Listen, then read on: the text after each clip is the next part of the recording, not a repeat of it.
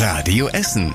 Der Tag in fünf Minuten. Am 19. Januar mit Julian Schildheuer. Guten Abend, schön, dass ihr mit dabei seid. Heute Mittag hat uns die Nachricht erreicht, dass im Südviertel ein Blindgänger aus dem Zweiten Weltkrieg gefunden wurde.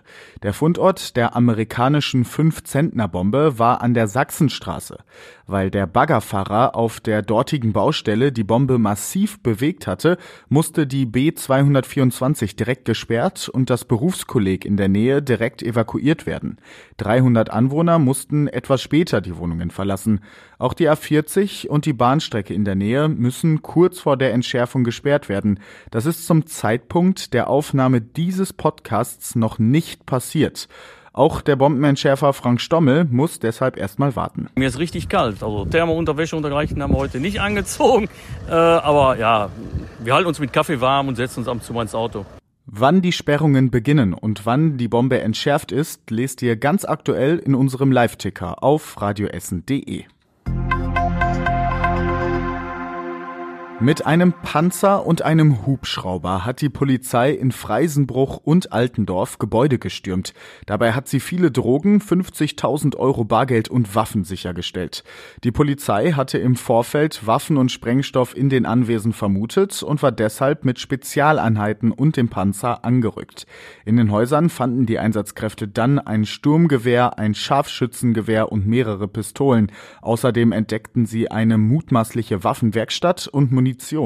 Bei den Durchsuchungen wurden insgesamt zwölf Verdächtige festgenommen. Jetzt werden die Beweise ausgewertet und dann müssen diese zwölf Verdächtigen eventuell in Untersuchungshaft. Essen hat die Marke von 50.000 Corona-Infizierten seit Beginn der Pandemie gebrochen. Die Zahlen steigen wegen Omikron aktuell immer weiter. Im Nordviertel liegt die Inzidenz heute das erste Mal über 1000. Auch Bocholt, Leite und Altendorf sind stark betroffen. In Bifang, Fischlaken und Überruhr gibt es dagegen noch eine verhältnismäßig niedrige Inzidenz. Weil in den einzelnen Stadtteilen nicht so viele Menschen wohnen, können die Inzidenzzahlen dort allerdings sehr schnell rauf und runter gehen. Alle Essener Zahlen rund um Corona gibt's auch auf radioessen.de.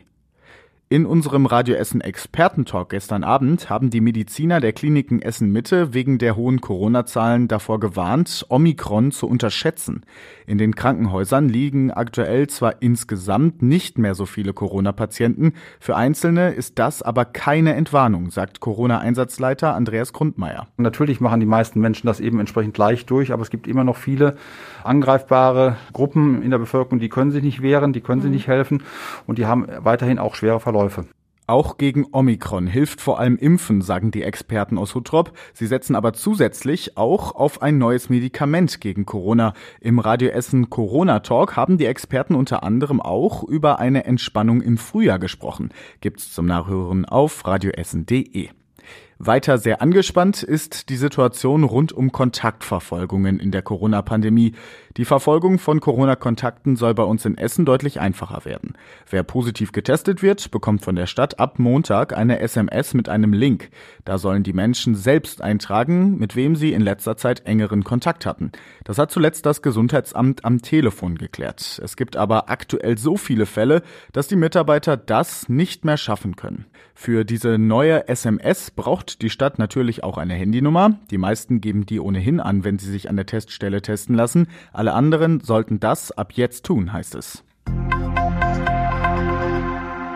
Auf der Dildorfer Höhe in Kupferdreh wird eine neue große Kita gebaut. Dort sollen später bis zu 70 Kinder betreut werden. Über der Kita entstehen neue Wohnungen. Außerdem kommt in dem Haus auch der beliebte Kiosk auf der Dildorfer Höhe unter. Die neue Kita soll Mitte nächsten Jahres fertig sein, der Rest ein paar Monate später. Auf der Dildorfer Höhe wird schon seit vielen Jahren gebaut. Früher war auf dem Gelände eine Kaserne. Und das war überregional wichtig. Die westlichen Länder sind weiter um eine Entspannung im Ukraine-Konflikt bemüht. Kiew fordert weiter Waffenlieferungen von Deutschland an die Ukraine. Es geht um Kriegsschiffe und Luftabwehrsysteme. Obwohl die Bundesregierung diese Waffenlieferungen ablehnt, hat der ukrainische Botschafter in Berlin die Forderung erneut geäußert. Sie seien nötig, um die Kosten für einen möglichen russischen Einmarsch in die Höhe zu treiben. US-Außenminister Blinken drohte Russland unterdessen mit heftigen Wirtschaftssanktionen, sollte Russland in die Ukraine einmarschieren. Und zum Schluss der Blick aufs Wetter. Am Abend ist es weiter wolkig und es fällt Regen bei uns in Essen. Es kühlt sich auf zwei Grad ab. Morgen dann ziemlich wechselhaft und vor allem windig. Nur zwischendurch kommt die Sonne mal durch. Dazu höchstens fünf Grad. Am Freitag wird's dann kälter. Alle Nachrichten aus Essen und vor allem zur Bombenentschärfung im Südviertel könnt ihr auf radioessen.de nochmal nachlesen. Da haben wir natürlich auch den Live-Ticker zur Bombenentschärfung online gestellt. Ich bin Julian Schildheuer und wünsche euch jetzt erstmal einen schönen Abend. Das war der Tag in fünf Minuten. Diesen und alle weiteren Radio Essen Podcasts findet ihr auf radioessen.de und überall da, wo es Podcasts gibt.